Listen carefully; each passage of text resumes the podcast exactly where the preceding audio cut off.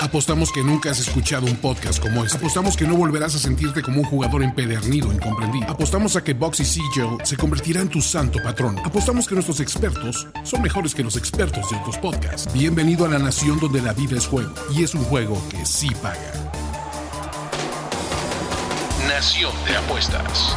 Nación de apuestas.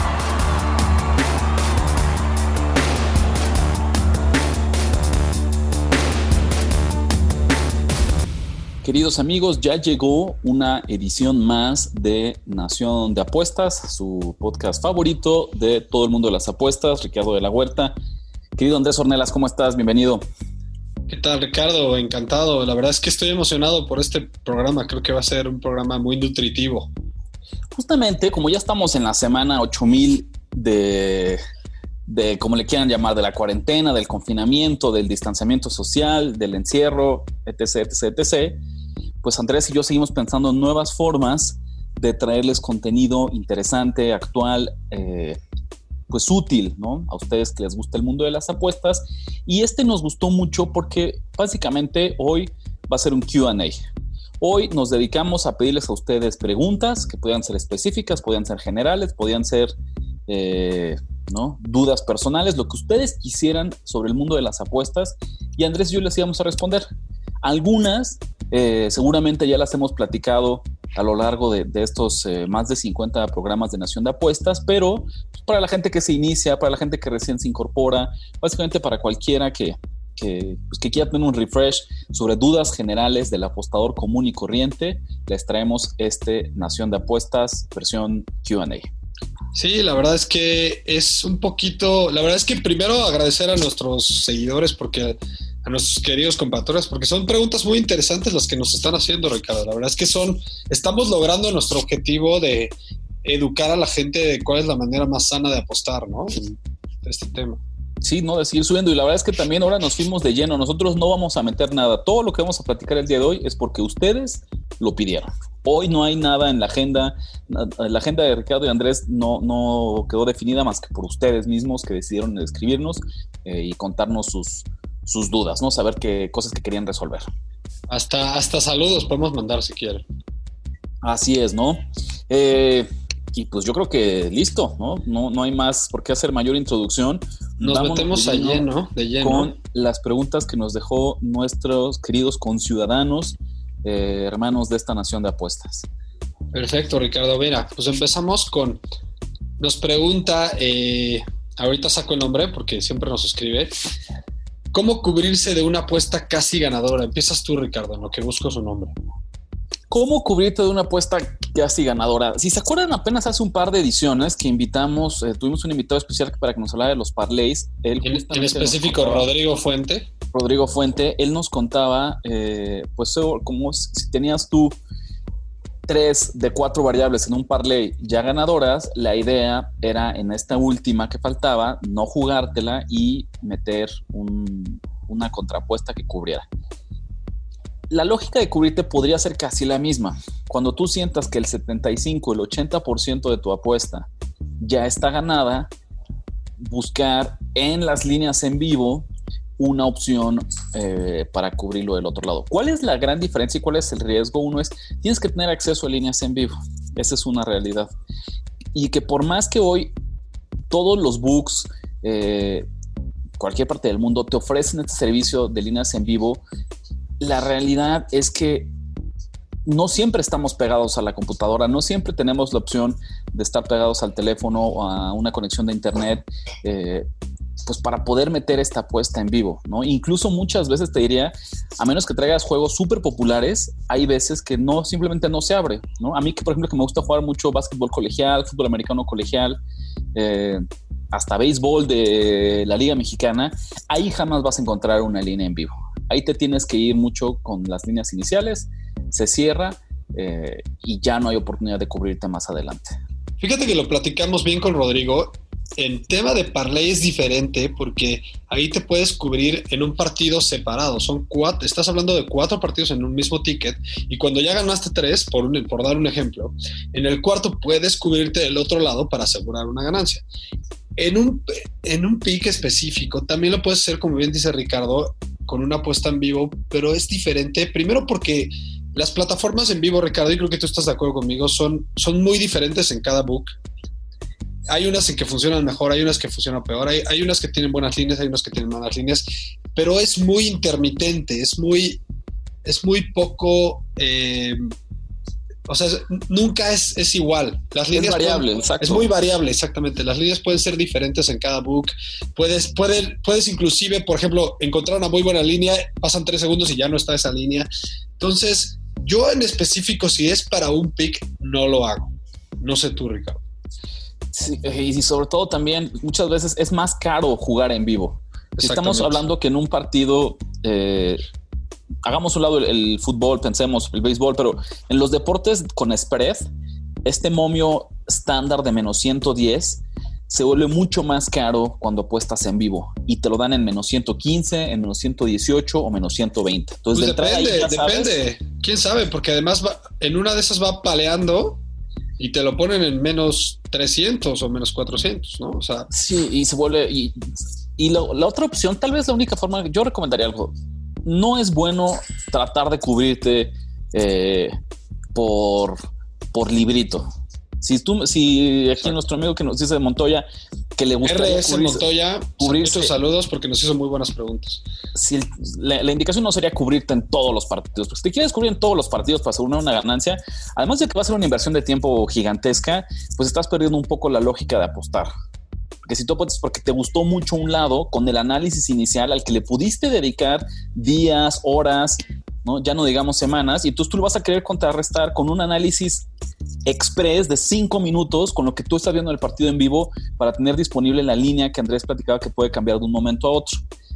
Lo más que yo puedo acercarme para aconsejarte es buscar el famoso eh, darle en medio, el middle, que es pegarle a los dos lados que es cuando tú tienes un, un underdog que ya es ganador por, por varios puntos, o sea, cuando puede, tienes la opción de tener a los dos equipos como underdog, podría intentar eh, tenerlo. Yo lo he hecho, por ejemplo, no es tanto por cubrirme, como bien dice Ricardo, es más por encontrar valor. Yo creo que le cambiaría el nombre a la jugada. Entonces, por ejemplo, un Patriotas contra Bills, ¿no? Que Patriotas normalmente, obviamente pensando en los Patriotas del pasado, no los actuales, los Patriotas siempre fueron fuertes dominantes de los Bills. Entonces, imagínate que de repente yo vi un partido en que me gustaba de por sí el underdog, estaba en menos 3, digo, en más 13 los Bills. Pero en ese Inter, los Bills van ganando por 14. Yo sé que van a regresar los Patriotas y probablemente a ganarlo, pero van a cubrir los Bills porque tienes ahí 28 puntos a, a tu favor. Entonces hay mucho valor en que le apuestes en ese momento a los Patriotas y como bien dice Ricardo, ganar doble. Pero no es que te estés cubriendo como tal, es que estás viendo valor de los dos lados. De los dos lados, exactamente. Incluso yo, yo iría un poco más lejos. Yo, cuando intento ganar de los dos lados es porque voy a poder tener a ambos equipos en el deporte que sea como underdog. Ahí podría explorarlo. Pero cuando tú tienes, vamos a decir, en, en un, otra vez un caso de fútbol americano, y tú tienes un favorito por 7 puntos y él ya va ganando por 21. Y tú sabes lo que tú quieres es tomar al underdog por más 21 o por más 23 pensando en los van a apalear pero no tan feo. Ahí ya no me ya no me gusta porque estoy haciendo dos apuestas o sea, ya sabemos que alguien va a ganar y nada más queremos encontrarle el, punto medio de por cuántos puntos va a ganar. Eso ya no es, ya no es eh, de mi agrado. Solamente cuando alcanzo a ver la opción de tener en un mismo resultado eh, al underdog en, boletos distintos. De acuerdo. Bueno, esa es una. Eh, RS Montoya, te decimos que dejamos tu, pregunta más interesante hasta el final, porque es en la que nos vamos a super rifar más, ¿no? A extender más. Entonces decidimos dejar, porque fue una excelente pregunta, decidimos dejar esa pregunta hasta el final. Entonces ahorita vamos viendo tus otras preguntas. ¿Cómo seleccionan los picks que publican? O sea, creo que va una pregunta de ti y de mí, Ricardo. ¿Cuál es nuestro proceso? Si quieres rápidamente di cuál es tu proceso, eh, cómo trabajas tú, cómo al final escoges tus picks. Pues es muy sencillo, agarro, obviamente varía según el deporte y según eh, la agenda del día, porque también es una realidad que, por ejemplo, estuviéramos ahorita con actividad deportiva normal, tendríamos playoffs de la NBA, tendríamos ya eh, béisbol de grandes ligas, entonces pues, sería, tendríamos fútbol, sería muy difícil analizar toda la agenda el mismo día, ¿no? Entonces a lo mejor va de la mano en qué, me gusta ver o, o qué deporte sé que quiero seguir lo que siempre es que se vuelve hasta genérico, cómo encontrar valor. La idea es ver cómo está apostando la gente, ¿no? Cómo están apostando los profesionales, ¿no? Dónde encuentro estas discrepancias, dónde veo, dónde creo que hay jugadores eh, o equipos sobrevalorados, ¿no? Rastrear, como que más bien hago mi lista de equipos sobrevalorados y subvalorados. Puede ser alguien que, que apaleó, pero por jugadas circunstanciales o porque tuvo mucha suerte o porque un se lesionó. Tipo power ranking de Ricardo de la Huerta, ¿no? Un estilo. Sí, sí, como que más bien lo que me pongo a buscarse en la jornada anterior, sin importar el, me voy dos o tres jornadas atrás, sin importar el, el, deporte. Si es fútbol americano, pues tiene que ser dos o tres semanas. Si es béisbol, me voy a lo mejor dos o tres salidas anteriores del pitcher que va a lanzar hoy. Y me pongo a analizar cómo fueron sus resultados, si sus victorias fueron contundentes, si sus victorias fueron circunstanciales, si ganó porque el bullpen eh, se quebró al final o porque su equipo remontó eh, en extra innings. En el caso del fútbol americano, si al final cubrieron porque hubo un pick six en la última jugada, si hubo un fumble en la última serie, si hubo touchdowns defensivos, si hubo regresos de patadas. Me pongo a analizar eso, los dos o tres últimos resultados y más allá de, de si ganaron o perdieron, cómo lo hicieron. De acuerdo, yo, yo o sea, eh, al final tenemos procesos muy parecidos, Ricardo. Yo simplemente el inicio lo hago un poco diferente. Yo me meto primero a, a ver las líneas. Es lo primero que veo veo, analizo los partidos que hay eh, en, la, agenda, como bien dice Ricardo, analizo las líneas y de ahí, primero de golpe veo cuáles me gustan así como de, de gut, gut feeling, y, y las que más me gustan son las que más me meto a estudiar. Entonces, obviamente pensando en la NFL y, también pensando en que Ricardo y yo tenemos nuestros deportes eh, preferidos, por ejemplo yo, béisbol, americano, eh, eh, a veces fútbol y básquetbol. Son como mis cuatro deportes a los que voy primero. Eh, y esos son los primeros deportes que veo. Si de plano ya no veo nada que me gusten esos, a lo mejor eh, me meto a algún otro deporte a ver qué hay. Y todo, todo, RS Montoya, todo depende de estudio. Yo me meto a estudiar las líneas, me meto a estudiar los partidos, como bien dice Ricardo, las tendencias, eso es importantísimo, pero dice Ricardo, un pitcher las últimas dos salidas o un, un equipo las últimas tres partidos. También hay tendencias, ¿no? Este equipo cuántas veces cubre, este equipo en esas mismas circunstancias cuántas veces ha cubierto, cuántas veces no. Obviamente también, como dice Ricardo, nos metemos a ver a dónde, quién le apuesta al público, cuál es el valor de, del, underdog, etcétera, etcétera, ¿no? Que por ahí va. Venga, ¿qué otra tenemos? ¿Qué más quiere saber la nación? ¿Cómo, Ricardo, que eso ya lo platicamos un poquito, pero está bien, lo repetimos, ¿cómo clasificamos una unidad de apuesta? Eh, y Ricardo y yo tenemos visiones un poquito diferentes de este sentido, pero tú, tú lánzate primero. A ver, vamos a regresar un poquito también. Un boxy. ¿Cuál, es tu boxy?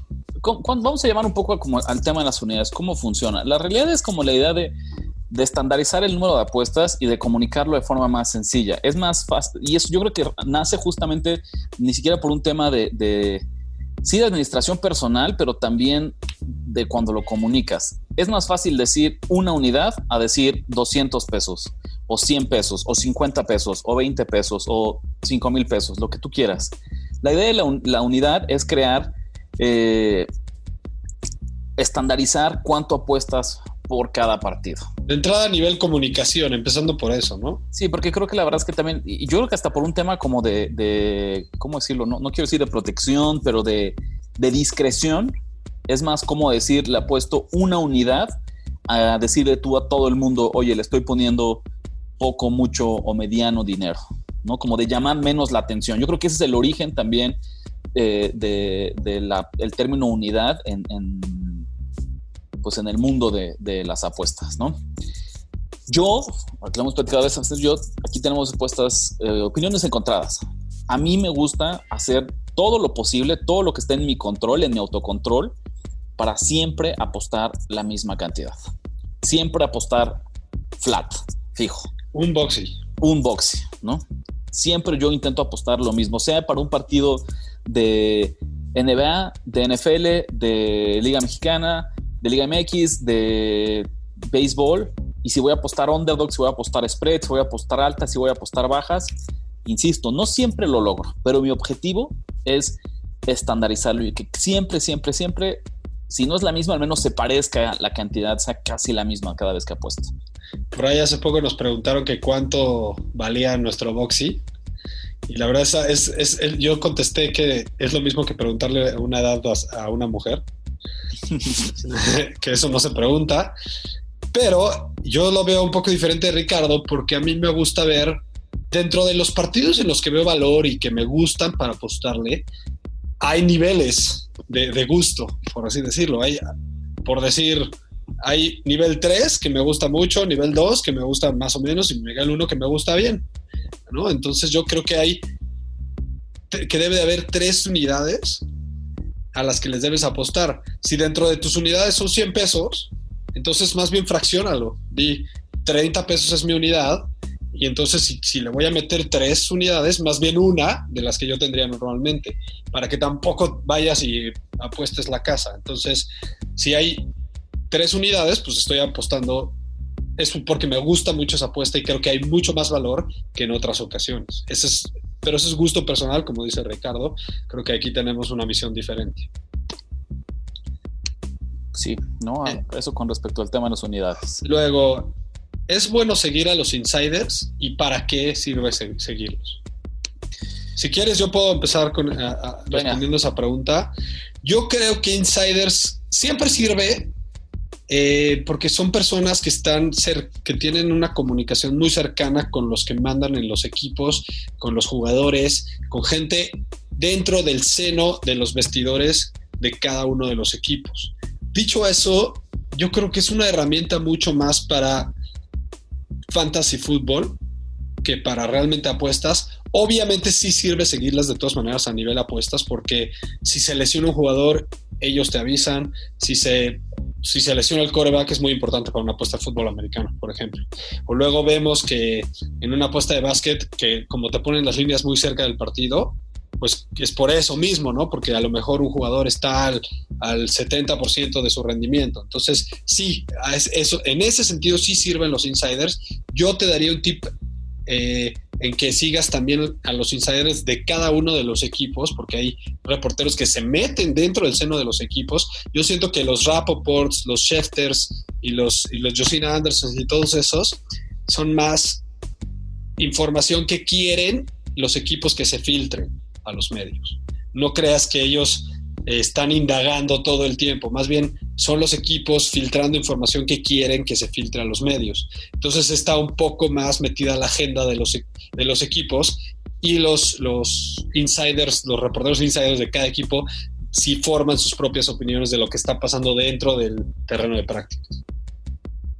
Por lo general, un insider no va a tener los millones de seguidores que tendría eh, un reportero o incluso un conductor de estos de primer nivel que son más, más famosos. Pero la chamba del insider es todos los días trabajar con el mismo equipo.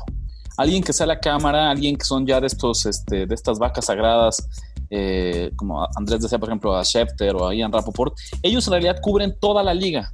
Entonces, su atención está en lo más importante que esté pasando a nivel liga. Pero además, como lo digo, ellos tienen contacto directo con, los, con, gente importante de los equipos, pero los equipos los buscan a ellos. Los insiders, en ellos todos los días siguen exactamente al mismo equipo. Este es el reportero de la fuente. Exactamente. Entonces, a lo mejor no te va a interesar fuera de esa comunidad de Kansas City o fuera de esa comunidad de Miami o fuera de esa comunidad de donde tú quieras, eh, pues pierde utilidad. Yo incluso te diría, ¿no, Andrés? Yo no lo sigo por default. En mi lista de, de follows de Twitter, no están los insiders. Tal vez, ¿sabes quiénes están los insiders de los equipos que a mí me gustan como aficionado, pero no como apostador? Es lo que te iba a decir. Es lo que te iba a decir. No, no, los, o sea, por, por, por, por teorías o por práctica, no los tengo en mi lista de follows. ¿Qué es lo que pasa? Si el día de hoy voy a apostar un partido de los Osos de Chicago. Entonces, antes de eso, voy a buscar al insider de los Osos de Chicago y voy a buscar qué es lo último que ha dicho los últimos dos o tres días. Exacto, digamos que es parte de la, investigación de tu apuesta. Y afortunadamente hoy en día que tenemos tanto acceso a la información, si tú le pones, ya sea en Google o en, en, el mismo buscador de Twitter, el nombre del equipo, el que tú quieras, y le sumas Insider, te va a arrojar al menos dos o tres candidatos eh, de reporteros que trabajan con el equipo y que puedes seguir justo para esta información. Pero no es alguien que yo tengo en mi timeline y que constantemente estoy, eh, estoy analizando. De acuerdo, ya nada más para complementar, voy a presumirlo. Yo conozco un insider de los 49ers que se llama Matt Mayoko. Yo lo entrevisté personalmente, tipazo. Y es como dice Ricardo, yo soy fan de los 49ers, yo por eso sigo ese cuate y escucho su podcast porque dicen muchas cosas interesantes de mi equipo. Pero no es como que siga todos los insiders de todos los equipos de la NFL porque eso me ayuda a las apuestas. Creo que estuvo bien dicho por Ricardo, ¿no? Luego, siguiente pregunta. ¿Cómo seleccionar las apuestas a futuro, Ricardo? Si recuerdas, tuvimos un programa especializado para esto. También tuvimos un programa especializado para esto y en realidad, a ver, yo les diría... Por ahí búscalo, Montoya, por ahí búscalo.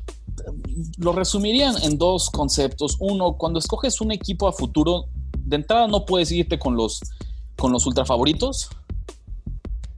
Tienes que encontrar a alguien que te pague, yo creo que de 10 a 1 hacia arriba. De acuerdo. ¿No? Y si no... Pues yo no inclusive diría futuras. de 15 a 1, o sea, 12 a 1. Sí, no está, no está tan, tan lejana la teoría de Andrés de al menos hacerlo de, de, 15 a 1. Y la segunda es, piensa en equipos, sobre todo hoy en día, en el que tal vez no necesariamente sea campeón, pero un equipo del que nadie espera nada y tiene muchas probabilidades de colarse a playoffs. Exacto. Colarse a, pues, en el deporte que quieras. Porque una vez que ocurra esto, tú vas a tener oportunidad de asegurar una ganancia eh, apostando en contra de tu apuesta futura. Ese sería el, consejo. Exacto, creo que lo dijo bien Ricardo y estamos muy de acuerdo. Eh, el valor en una apuesta de futura es atinarle a un equipo no tan favorito que te lleva a los playoffs, porque no le estás jugando a que gane el campeonato, al final de cuentas. Estás jugando a que llegue a playoffs, porque como dice Ricardo, imagínate el caso hipotético rápido de que el año pasado, pues los 49ers es buen ejemplo. Los 49ers, no, estaban, 49ers. no estaban tan proyectados para ganar el campeonato, sin embargo, y estaban en una división difícil, entonces por eso había mucho valor en apostarle a ellos a, a manera futura. Entonces, simplemente le metías una lana y cuando llegaban a playoffs, te ibas cubriendo del otro lado para asegurar una ganancia por si pierden en esa ronda de playoffs. ¿Sabes ¿no? qué pasa? Yo creo que el tema de las apuestas futuras es, es la forma más avanzada de entender cómo funciona el mundo de las apuestas, que es tú nunca apuestas para adivinar un ganador, tú apuestas para ver o un marcador, no tú apuestas para ver dónde encuentras un valor, dónde según cómo te está poniendo la línea, el valor que le asigna un book a un equipo o un resultado, él tiene más valor o tiene menos valor del que tú crees. Números, no equipos, siempre lo Números, no equipos, ¿no? Al grado que yo te diría incluso, al final, el año pasado, pensando en el resultado de la NFL, obviamente, pues como ganó Kansas City, pues quien cobró las apuestas futuras es quien traía a los, a los Chiefs. Pero al inicio de la temporada, seguramente había mucho más valor en apostar futuras de San Francisco, que te pagaban 41, 51, 61, apostar futuras de los Chiefs, que tal vez estaban, como dices, 15 a 1.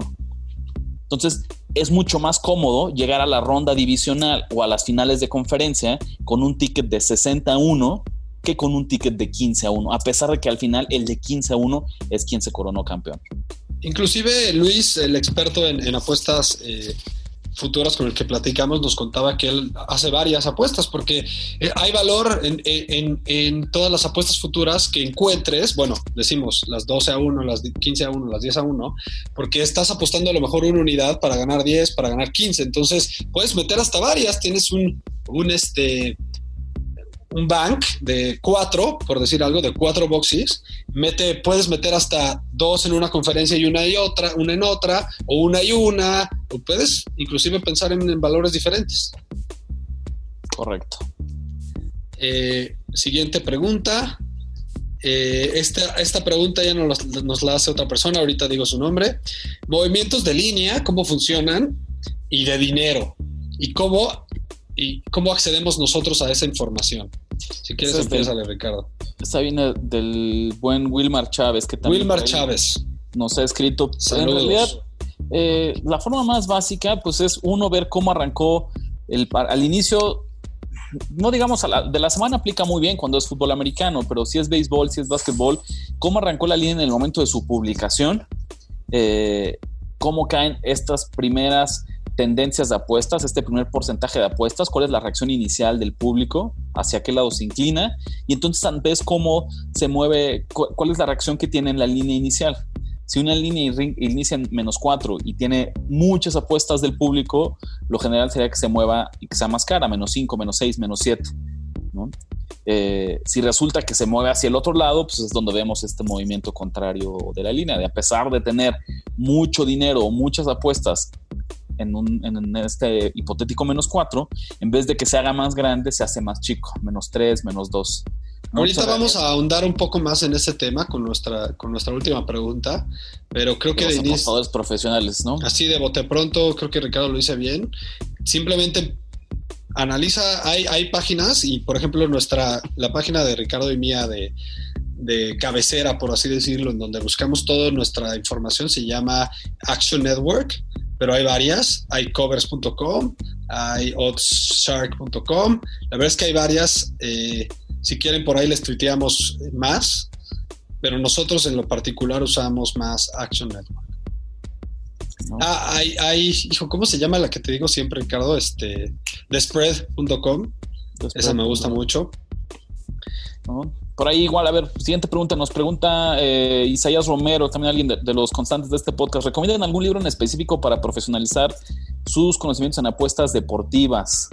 ¿Qué libros tienes por ahí, Andrés? ¿Qué te gustaría a ti sumar a, a la biblioteca del... Fíjate que es chistoso, Ricardo, porque yo desde hace bastantes meses quiero entrarle duro a leerme un par de libros de este tema y ya tenía, o sea, ya tengo en mi biblioteca, por así decirlo, entre comillas, dos que tengo eh, que quiero leer. No he leído ninguno de los dos, pero bajo buena palabra sé que son muy buenos. El primero se llama Secrets of Professional Sports Betting, o sea, secretos del, del, de apostar profesionalmente a los deportes. Y el actor, el autor se llama Michael Kochan. K-O-C-H-A-N. Eh, se llama Cardosa Publishing, la, la editorial. Y el otro también lo he estado ya saboreándomelo en, Amazon. Se llama Sharp Sports Betting. El autor se llama Stanford Wong con W. Entonces, para que ahí le entren, Sí, claro, ¿no? Que es como, es como la parte, la parte más, más importante es cuando te metas justamente al tema de los números, ¿no? Yo creo que cualquier referencia o cómo, cómo vas a evaluar la calidad de, de un autor, de un libro, de cualquier texto, es siempre que tenga este ángulo numérico, ¿no? Porque creo que es algo fundamental en el mundo de, de las apuestas. ya los averiguaremos, ya lo averiguaremos con esos dos libros. Ya nos contará Andrés Agnes si está bueno para que entonces ya lo compartamos y se vuelvan igual en los textos de cabecera de los ciudadanos de la nación. Que se, que se vuelvan parte del- de la Biblioteca Nacional. Y mira, que si alguien por ahí que nos escucha ya tuvo oportunidad de acercarse a ellos, pues igual que nos lo comente, ¿no? ¿No? Obviamente Exacto. todos lo leeremos, pero pues el tener ya el visto bueno de algún otro ciudadano será algo que, que le sume puntos siempre a... Mira, nos vamos rápido por las preguntas que quedan, porque la última es en la que realmente nos vamos a expandir. Eh, ¿qué, eh, lis- qué- qué lista de books hay, Ricardo? ¿Y, y cuáles tienen las mejores líneas? Ok, esto Nos pregunta que- Montoya. Lo que a mí me gustaría más bien hablar, antes de empezar a decirles nombres de books, de, de soltar nombres, porque eso es, es común, es la idea de que siempre estemos comparando las líneas. Si queremos mejorar en este mundo de las apuestas, no podemos cerrarnos a solamente usar un book. Tenemos que tener dos o tres. Eh, Ya algún día les vamos a decir que no, que siempre usen el mismo, pero por ahora, Para encontrar el, el mismo. ¿no? Los más comunes acá en México, Andrés, ¿cuál sería? Pues obviamente Caliente, Caliente, ¿no? BetCris, tiene mayor participación del mercado, BetCris, Bet365, eh, No. Ganabet, Ganabet, Play Do It, que también Play es de los, más jóvenes y que han apostado de lleno eh, pues para ingresar al mercado mexicano. Eh, pero más allá de decirles nombres, la idea siempre es esa, es vean quién tiene las mejores líneas. Y en cuanto a, exacto, en cuanto a líneas, no, hay- no es que un book tenga las mejores líneas siempre. Las líneas siempre son es un mercado, literal es un mercado. Por eso nosotros siempre decimos eso, el valor en el mercado. ¿No? Estás buscando, sí. ¿Qué ofrece cada book? En el, en, el, en el, draft es un buen ejemplo de que en algunas, en la de Burrow, en algunos estaban en menos 5 mil, en otros estaban en menos 8 mil. Y, y, hay otras veces que son valor. diferentes, exactamente. ¿No? Yo creo que más importante que nos preguntan acá de los books, por ahí nos hablaban sobre los bonos, de cómo cobrar ah. los bonos eh, de los distintos books. Señores, yo les diría, el bono es prácticamente incobrable. O sea, el bono está hecho para que no, no te lo lleves. No, que, un bono está bien aprovecharlo para divertirte un rato, pero que no sea la razón por la que te registres a un book. Correcto, la verdad es que los bonos están eh, hechos en su base para que nunca los cobres, punto. Este, tienes que hacer rollover de, de 10 veces, o sea, eso quiere decir que tienes que apostar el mismo dinero que te den en el bono 10 veces o 20 veces, o luego no puedes sacar tu, o sea, si tú metiste un dinero, metiste, no sé, 500 pesos, adicional, y te dan un bono de 500 pesos, tú no puedes sacar tus 500 pesos o tus ganancias hasta que tú cobres este bono, si no, no ya te quitan el dinero del bono. Tienen muchas y de, demasiadas letras chiquitas más que un banco, entonces no ven, ni, te, ni se metan en eso. Mejor es como me... comprar un mal seguro en el cajero del banco. No, mucho peor que eso, mucho peor. No, porque aparte Andrés hablaba de los rollovers interminables de 20, 30 veces. Muchas veces también tienen un límite de tiempo. Tienes que hacerlo Exacto. en menos de 30 días. Entonces eso significa que diario tienes que pegarle que a, 30, a 30 apuestas en un mes. Básicamente es como si jugaras un parlay de 30 equipos ¿no? Y aparte tienes que escoger las líneas con un limitado de 30 días. Es son como ganarte la bonos. lotería. Sí, son horribles, horribles los bonos de yo los. En la, yo en la particular les voy a hablar muy bien de un bono que el único que me ha funcionado, y como bien dice Ricardo, más para divertirme que para otra cosa, pero en Codere te dan bonos por, por lo que apuestas y cuando te dan cierto, o sea, cuando llegas a cierto número de puntos, te dan un parlay de cuatro. Que ese sí lo ganas normal y lo cobras normal. Entonces, bueno, hay, hay un poco más de chance de ganarte eso. Es una variable. cualquiera está... de los otros bonos. Sí, señores, pero ahora piénsenlo así: el bono es un gancho para que te suscribas. Entonces, si te vas a suscribir es mejor porque detectaste que este book tiene eh, líneas que te gustaron, tienen un deporte que te gustó, pero no lo hagas porque pienses que, que, vas a poder recopilar, te vas a volver millonario jalando de 300 en 4, 400 pesos cada vez que te registres o crees una nueva cuenta en un, en un nuevo book solo por cobrar el bono. No, y, y, olvídense de ellos. La verdad es que, insisto, es como un, es un gancho nomás para, para que nos volvamos clientes. Bueno, rápido, nos pregunta este también un, un super fiel del, del, podcast, Isaías Romero, uh -huh. que si sabemos quién es Spanky y que si hemos escuchado su podcast. Yo en lo personal no. Fíjate que yo no, tenía, yo no, tenía, el gusto de conocerlo hasta que él lo preguntó y por ahí me eché un clavado en algunos de sus capítulos. También siempre que les guste eh, otros contenidos, perfecto, ¿no? Así nos enriquecemos. Eh, te voy a decir qué es lo que me gustó, ¿no? No me gustó como producto de entretenimiento. Eh, tuvo un ángulo sobre las apuestas que me parece que es muy atractivo y es algo de lo que yo he intentado implementar cada vez más. Y es dejar el ángulo deportivo y empezar a darle más peso al ángulo de mercado. Como cada vez intentar lo que este señor Spanky hace es, con un análisis muy muy fuerte en el decir yo no me estoy fijando ni en las reglas del deporte ni en eh, los jugadores no ni en las estrellas ni en, en los matchups eh, analíticos según cada deporte ¿no? él intenta enfocarse muchísimo en cómo reacciona el mercado, cómo está apostando el mercado, cómo se está moviendo el mercado. Esa en esencia me parece que es algo que es, que es rescatable, es algo que nosotros intentamos, al menos yo personalmente, eh, traer al análisis de mis partidos, eh, pero creo que es algo que se vuelve muy aburrido porque muchas veces queremos apostar deportes o juegos que nos gustan, deportes que nos gustan, ¿no? Cuando lo tomas desde un ángulo, eh, dejas fuera de la mesa el 100% de la parte deportiva, pues se puede volver un poco tedioso. Esa es la Sí, realidad. o sea, mira, es otra visión, es otra manera de apostar. Ninguno está bien ni ninguno está mal. Mis, mis especialistas de, de, de, cabecera se llaman RJ Bell y Steve Fesick, y ellos me gustan porque mezclan esto, mezclan esto del mercado y mezclan, también meten lo deportivo, más a nivel insider, como decía nota por ahí. O sea, se meten a ver eh, las tendencias de, de, deportivas pero también ves el tema del mercado. Entonces a mí se me hace, me gusta más un poco más este enfoque más global, pero entiendo esta, esta visión y cualquiera es válida, ¿no? O sea, mientras sea buen, mientras sea viable. Finalmente, Pues última- Ricardo, eh, Última pregunta, Andrés. ¿Con cuál nos vamos a despedir? apostadores profesionales, Ricardo. ¿Cómo reconocer una apuesta de ellos? Y obviamente yo ya le estoy agregando a la pregunta, pero ¿de qué nos sirve? Fíjate, yo hasta antes me diría, un apostador profesional, yo les diría que el 99% de ellos jamás los vamos a conocer. Porque si algo buscan es justamente mantenerse, si no en el anonimato, sí en la discreción. Sí buscan mantener el perfil más bajo posible. Si, si supieran, generalmente son cuates que tienen contacto directo con, con oficiales de los, de los casinos. Ni siquiera van al, al book a apostar, a sacar un ticket. Ellos ya tienen contacto directo y, es como una transacción de negocios.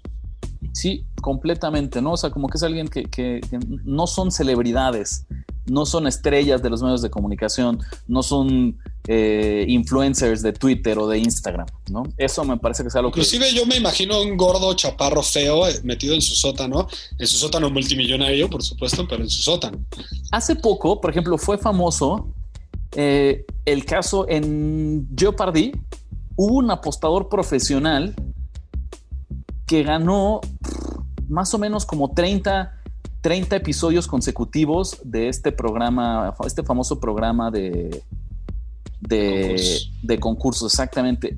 El tipo se llama, fíjate, ahí te va, James Holzhauer. En la vida habíamos escuchado de él. Él jamás había dado una sola nota, no se había vuelto eh, importante o mediático absolutamente por nada hasta que no se puso a concursar en Jeopardy. Me explico, eso es lo que lo puso en el mapa de, la opinión pública. Y eso en Estados Unidos, en México, pues menos, no tenemos idea de que existe. Y como él, es gente que en realidad no, no busca los reflectores. Dicho eso, nos sirve muchísimo, Ricardo, nos sirve muchísimo saber a dónde están los, de qué lado están los Sharps. Este, yo les hice unas notas que les quiero leer aquí rápidamente sobre las tendencias del público y las tendencias profesionales. Rapidísimo se las leo y las discutimos, Ricardo. El público, obviamente muchos parlays. Siempre van por el favorito, o muy seguido van por el favorito. Están normalmente del lado del public consensus en, los indicadores. Este, apuesta, por eso se llama así, obviamente. Apuestan muy cerca del juego o, o entre, en la semana más cercano hacia donde está el juego, no tratan de agarrar valor antes. Van mucho por las altas, causan movimiento eh, de las líneas generalmente hacia el favorito. Siguen apostando, aunque la línea se haya movido punto .5, un punto o dos puntos, porque ellos es el lado que les gusta, pero le van a seguir apostando ese lado. Apuestan basándose en su, en su idea subjetiva, en la panza, en el gut instinct, más que en los números. Apuestan a equipos y a jugadores, no a números. Y apuestan a partidos populares, o sea, Monday Nights, Super Bowls. Todo esto es lo que no hace el apostador, o sea, es el antiapostador Esto es el profesional, público. el público, el público. el, profesional se mueven al lado del de- de- el lado contrario del consenso público, ese es su lado favorito, el lado en el que vive, pero eh, en el, o sea, hablando de porcentaje de boletos y de tickets, ¿no? Comparan las líneas iniciales y actuales con menos de 50% de los tickets, o sea, ven el movimiento de las líneas, pero más tirándole al lado contrario al público. Si la línea actual es peor que la inicial, del lado contrario al público. Comparan el porcentaje de, de tickets con porcentaje de dinero, ¿no? Eso siempre lo hacemos nosotros. Entonces vemos si el porcentaje de tickets es diferente al porcentaje de dinero y sobre todo esa, esa discrepancia se está moviendo hacia el lado eh, menos popular, eso, eso les gusta. Eh, por ejemplo, aquí puse 35% de las apuestas, 50% del dinero del lado que les gusta, ¿no? Ver la historia completa del movimiento de la línea desde que empezó, desde look, look, eh, look ahead hasta, hasta antes del partido. Eh, idealmente mejor estar del lado del casino y de los sharps. Entonces, las apuestas ideales para un apostador profesional es eh, que, que estén del lado del casino y del lado de los sharps. Eso que le puse de ejemplo 25% de los tickets y 45% del dinero, Ricardo. Entonces, quiere decir que aunque el movimiento del dinero y de las tickets te, demuestra que está al lado de los Sharps, inclusive el lado underdog está del lado del casino. Este, luego, line freeze, ¿no? ¿Qué pasa con el line freeze? Que se congela la línea. Esto es un indicador importantísimo. Si la línea está en menos 10 en un partido de básquetbol y el 80% está del lado de esa apuesta y aún así no se mueve, Quiere decir, ahí hay un, hay un, claro indicador de que del otro lado tienes dinero eh, profesional. Exactamente. Power ratings. Yo, yo uso los de los de RJ Bell, pero por ejemplo en, en, Action Network hay, un, hay uno muy bueno. ¿Qué te dicen los Power ratings? ¿Cuánto, ¿Cuánto vale cada línea en cuanto al equipo? Es decir, si los Patriotas valen 8, los más 8, los Chicago Bears valen más 5 y los Browns valen menos 1, por decir algo. Entonces, eso lo comparas con la línea real y qué valor te da a ti. Perdón, ya rápido acabo. Eh, eh, weather, o sea, eh, ¿cómo se dice? Clima. clima. y referees. Tendencias de los referees. Y clima, a la gente, luego al público se le, se le olvida checar el clima y creo que es un factor importante. Mira, yo creo que Andrés lo dijo de forma muy completa. Lo único que yo puedo agregar para complementar es decirles, existe esta mala concepción, esta idea fallida, que todos, para cualquier partido, el que sea, de cualquier liga, en cualquier momento, tiene un lado profesional y tiene un lado público. Esto no es cierto, porque eso implicaría que los apostadores profesionales están en todos los partidos y nada más alejado de la realidad. Ellos son súper selectivos en los juegos que les gustan. Sí, el público sí, ese sí hay un lado en todos los juegos, porque la gente siempre va a querer apostar, no importa el deporte, el día de la semana o la liga, siempre va a haber un lado público. Llevarle la contraria al público no siempre es sinónimo de estar del lado de los profesionales. Los profesionales escogen sus balas, son tres, cuatro a la semana y son donde vemos justamente estas, estas circunstancias, estas reacciones que Andrés nos platicaba. Los profesionales tienden a vivir del lado contrario al, público, pero eso no quiere decir que siempre vivan de ese lado. Que esa es la otra también. Eventualmente, una vez cada luna llena, público y profesionales están del mismo lado. También puede pasar. ¿No? También se ha visto y es cuando los, los bugs se persinan y dicen, no, y ojalá que, que, que cubra mi, o sea, que gane la chica, porque si no, son donde vienen las pérdidas. ¿Cómo identificas también, esa es una buena, cuando el público y los pros están del mismo lado, cuando hay movimientos gigantescos de las líneas, cuando los books están dispuestos a cruzar números clave sin dudarlo, porque saben que no solo es mucho público, sino también apostadores profesionales, y ahí es cuando vemos que, se inclina la línea y se mueve 3, 4, 5 puntos. La línea se incluso a mover al lado en que ya no hay valor.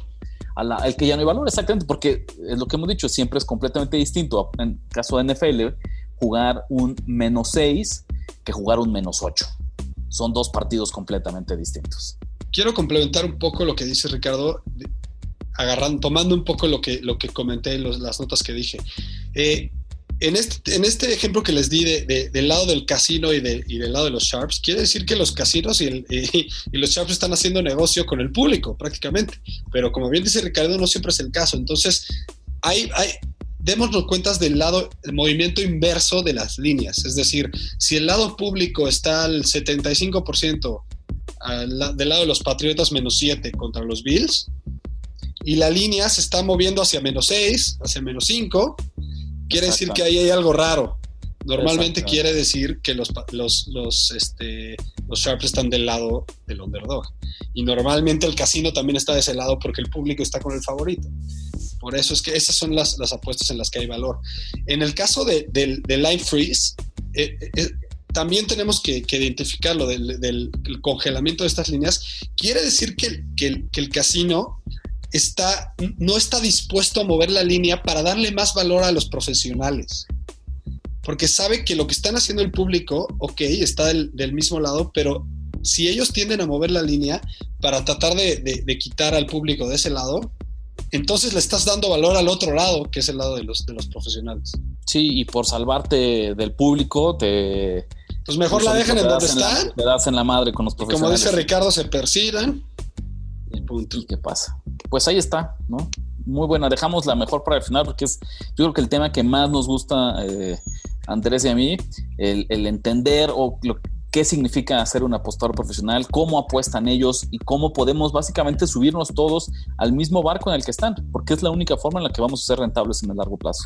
Repito, Ricardo y yo vemos eh, sobre todo el consensus público con el, con, el, con el underdog y todo esto en Action Network, pero hay varias páginas en donde pueden verlo. Eh, spread, no sé qué otra, covers. Eh, ¿Qué otra tienes tú, Ricardo? ¿no? Lo que decíamos en Shark, ¿no? Ahí, ahí son donde podemos tener como, como mucha información. Una última que me gustaría decir, y fíjate que le digo con todo el dolor de mi corazón, ¿no? Pero esta es una realidad. Queridos ciudadanos, señoras y señores, ¿no? El 90%, y me vi generoso, pero al menos el 90% de los tipsters que ustedes ven en redes sociales no son apostadores profesionales. Esa es una realidad. ¿no? a lo mejor serán buenos, a lo mejor incluso podrían haberles entregado números positivos un par de meses, pero no son apostadores profesionales. Esa es una realidad. En México, en España, en Estados Unidos, donde quieran. Esta industria de dar picks eh, y cobrar por ellos no va de la mano, no es equivalente y sinónimo a ser un apostador profesional ellos que, les presuman que tienen 70% de, de picks correctos, que tengan 80%, 85%. El otro día estaba, estábamos hablando, Ricardo, de la película de, de Two for the Money, que dice el, cuate que por dos años eh, mantuvo el porcentaje de 80% y arriba. Eso es irreal, eso es, ciencia ficción. Es ficción. Los grábense esto en la cabeza, los apostadores profesionales tienen más o menos un 52.8 ciento de picks correctos. Eso ya es ganancia. Eso ya es que con eso, que con lo que apuestan, sacan un dinero de ganancia. Entonces, cualquiera que les digan 70%, en serio, Ricardo lo dijo bien, la mayoría, no estamos diciendo todos, la mayoría de los tips que, está que están por ahí en Twitter con miles y millones de seguidores están amañados, funcionan de una manera que no nos encanta a mí y a Ricardo, por eso Ricardo y yo tratamos de darlos el cómo escogemos nuestros picks y sí les tratamos, tratamos de dar procesos, porque nos gusta que ustedes hagan sus propias conclusiones. Que aparte, ¿sabes cuál es una realidad? Como pasa mucho en, distintas cuestiones, pues yo creo que de, la vida social, o sea, de entretenimiento, de cultura, de acá en, en México, y saludos a la gente que nos escuche fuera de México, básicamente seguimos lo que pasa en Estados Unidos. Vamos un par de años tarde o un par de meses tarde reaccionando a lo que está pasando en Estados Unidos. Y el mundo de las apuestas no es distinto. Esta industria de los tipsters y de cómo operan era algo súper común en Estados Unidos hace cinco años, hace dos años, hace tres años. ¿no? Que tuvo este boom y todo el mundo era tipster y había 80 personas cobrando por usar sus picks. Poco a poco van desapareciendo. Hay hasta casos eh, pues famosos de gente, porque obviamente también pues el tipster, la mayoría de ellos viven en el anonimato. ha habido casos en los que organizan concursos o hacen apuestas públicas y desaparecen y se quedan con, con, el dinero de las personas. Entonces la, nación mantiene su soberanía mantiene su soberanía, exactamente. Este, y, la verdad es que nos gusta que, que, gracias a lo que nos, nos gusta dar pics, pero también nos gusta que sepan cómo lo hicimos, cómo lo pensamos, para que ustedes no, no, no tomen nuestro pick ciegamente, que más bien hagan sus propios procesos y tomen sus propias conclusiones. Y si, les, si a pesar de eso les gusta nuestro pick, adelante. Exactamente, es esto. Aquí es la, respetamos la libertad, la defensa de opiniones, hombre, y, también, ¿por qué no? Eh, que nos lleven la contra. ¿Cuántas veces no hubo campañas de llevarme la contra a mí, llevarle la contra a Ulises, todavía cuando estaba juntos en la Nación, también es muy válido, bienvenido sea, ¿eh? Si no les gusta, siempre pueden hacerlo. El perfecto ejemplo es nosotros siempre decimos que no metan parlays y les hicimos un programa de puros parlays. De, puros parlays, exactamente. Entonces, ni hablar. Pero bueno, Ricardo. Pues esto fue Nación de Apuestas, Andrés. ¿Dónde te encontramos? Exactamente, acuérdense que R de la Huerta 17 en Twitter, arroba Nación Apuestas, el más importante. Yo soy Andrés Ornelas H. Recuerden que Nación Apuestas ya eh, tenemos también YouTube, que es Nación de Apuestas, ahí sí. Eh, tenemos eh, Instagram, Nación Apuestas, igual que el Twitter, Nación Apuestas, y Facebook, Nación Apuestas. Y como cada semana, como cada semana, un gran, gran agradecimiento a Toño Semper, nuestro productor, y a finísimos.com, nuestra casa eh, donde se albergan todos nuestros podcasts. Listo. La nación ha hablado.